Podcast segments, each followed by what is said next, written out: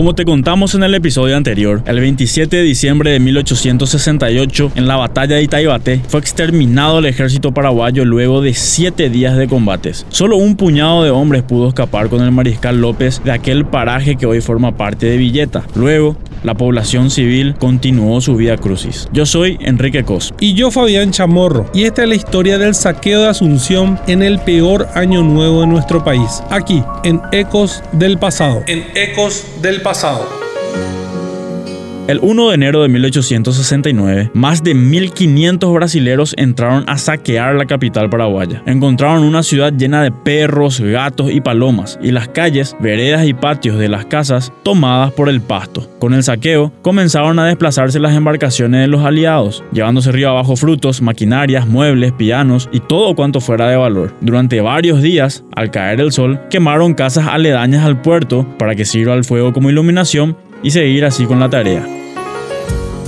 Cuando los acorazados brasileños forzaron el paso a Humaitá, el mariscal López ordenó la evacuación total de Asunción y el traslado de la población a la ciudad de Luque, acto que se cumplió el 22 de febrero de 1868. Miles de personas, con sus atados en cabezas y manos, en caravana a la segunda capital de la República. La interminable columna llegó a su destino al amanecer del día 24. El martirio para esas familias apenas se había iniciado. Después de la batalla de Toronó, ocurrida el 6 de diciembre de 1868, López ordenó nuevamente el traslado de la capital, esta vez a Piribebuy. La caravana se movió nuevamente, esta vez hasta esa ciudad y los pueblos vecinos. Ya no quedaban prácticamente hombres entre 12 a 80 años, así que todo el peso del viaje lo sufrieron las mujeres, que además de sus enseres se encargaron de llevar a enfermos, heridos y ancianos en medio de lastimeros llantos. Los soldados brasileños recorrieron la ciudad en todas las direcciones cargados de sillas, mesas, sofás, ropas, porcelanas, cristalería, vajillas, en fin, cualquier objeto que pudieran levantar. Luego fueron por las joyas y tesoros enterrados en las casas, hicieron excavaciones, tumbaron paredes y las que no derribaron llenaron con dibujos obscenos y grafitis. Para culminar su faena, y cuando en la capital ya no quedaba que robar, se lanzaron sobre los sepulcros de los cementerios de la Encarnación y de la Recoleta, profanaron los cuerpos, removieron y rasgaron los sudarios y les despojaron de las prendas de valor. El general argentino José Ignacio Garmendia, testigo del saqueo, expresó lo siguiente: Aquella ciudad solitaria, sentada a la margen del tranquilo río, sufrió indiferente la suerte del vencido de lejanos tiempos. El vencedor entró a saco. El robo se extendió a otros pueblos vecinos, donde se organizaron convoyes de carretas para transportar los sustraídos a Asunción. Los brasileros crearon una comisión internacional con un representante por cada país invasor para repartirse los frutos del saqueo. Ante el comportamiento de las tropas brasileras, el general argentino Emilio Mitre, quien comandaba las fuerzas de su país, prohibió que los combatientes argentinos se queden en el centro de Asunción y se trasladaron hasta Trinidad, que en ese entonces estaba fuera de la ciudad y era zona de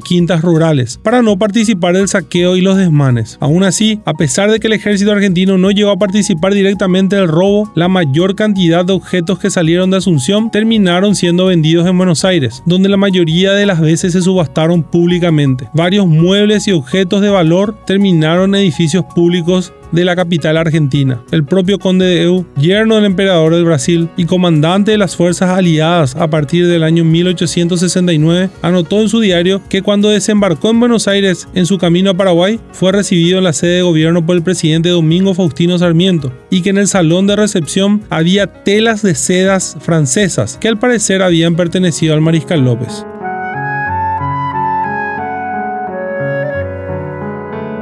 Finalizados los días de saqueo y con la desaparición del tráfico fluvial que trasladaba los objetos robados, los brasileros se apuraron a desarmar el arsenal, símbolo del progreso paraguayo, y llevaron sus máquinas a Río de Janeiro. Tan intenso y descontrolado fue el saqueo de Asunción que ni siquiera las sedes diplomáticas de otros países se salvaron. El cónsul de Francia escribió al comandante aliado denunciando que fue testigo del saqueo del consulado de Portugal y de la legación diplomática de Estados Unidos y que su consulado, el francés, fue saqueado dos veces. Chaperón, el cónsul de Italia, reclamó que su consulado en Asunción también fue robado. La reacción de algunas autoridades brasileñas y argentinas, e incluso de algunos periódicos, fue la de tratar de sacarse en un primer momento toda responsabilidad sobre el saqueo, diciendo que fue obra de civiles que acompañaban a los ejércitos y no de las tropas, o incluso diciendo que el saqueo lo hicieron los propios paraguayos por orden de López. Sobre el río Paraguay estaba el buque Wasp de la Marina estadounidense, cuyo comandante protestó protestó los aliados por el atraco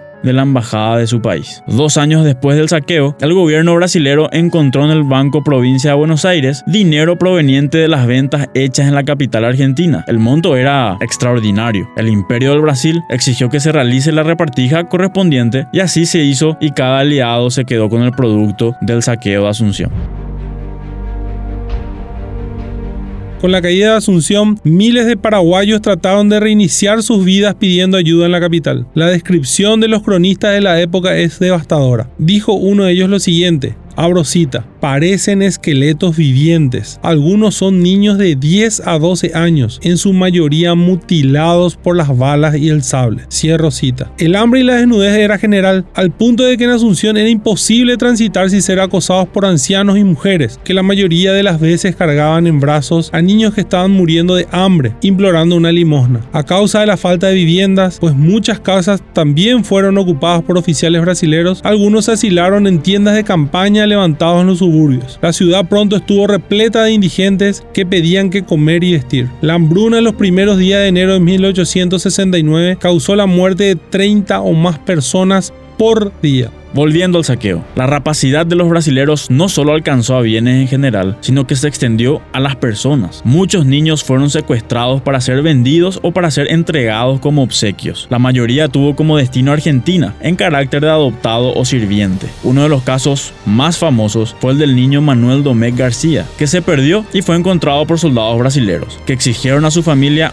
8 libras esterlinas para devolverlo, cifra que no era una fortuna, pero era buena plata para la época. Años más tarde, el niño se convirtió en el hombre Manuel Domecq, que tomó como patria adoptiva a la Argentina, país en el que llegó a ser almirante de la Armada de ese país y ministro de Guerra y Marina. Las mujeres fueron las víctimas finales, las 300 desgraciadas que cayeron en manos de las tropas brasileras al culminar las batallas de diciembre de 1868. Fueron objeto de todo tipo de vejámenes en calles, plazas y edificios. Estas mujeres fueron retenidas cerca de la actual Plaza de la Democracia, desde donde eran sacadas para ser violadas el mencionado general Garmendia graficó el hecho con las siguientes palabras. Abro cita. En el botín de la victoria, la soldadesca desenfrenada abrió las válvulas de su feroz lascivia, y estas infelices que habían visto perecer a sus esposos, hijos y novios, sufrieron los ultrajes de la lujuria en la noche más negra de sus vidas. No sé cómo no murieron. Cierro cita. La evacuación primero y el saqueo después dejaron a Asunción mal herida, pero la ciudad más antigua del Río de la Plata no estaba destinada a perecer con la guerra, por más feroz que ésta haya sido. Poco a poco, la capital fue recobrando vida y volviendo a ciertos niveles de normalidad. Detrás de los ejércitos de ocupación vinieron muchos comerciantes extranjeros para venderle suministros y servicios a las tropas. Comerciantes que aumentaron la población de Asunción y abrieron negocios, incluidos algunos hoteles que se inauguraron ya en los primeros meses de la invasión. Los aliados arrearon a muchos civiles del interior hasta la ciudad que se sumaron a otros miles que de manera voluntaria llegaron a Asunción, aumentando pronto su población.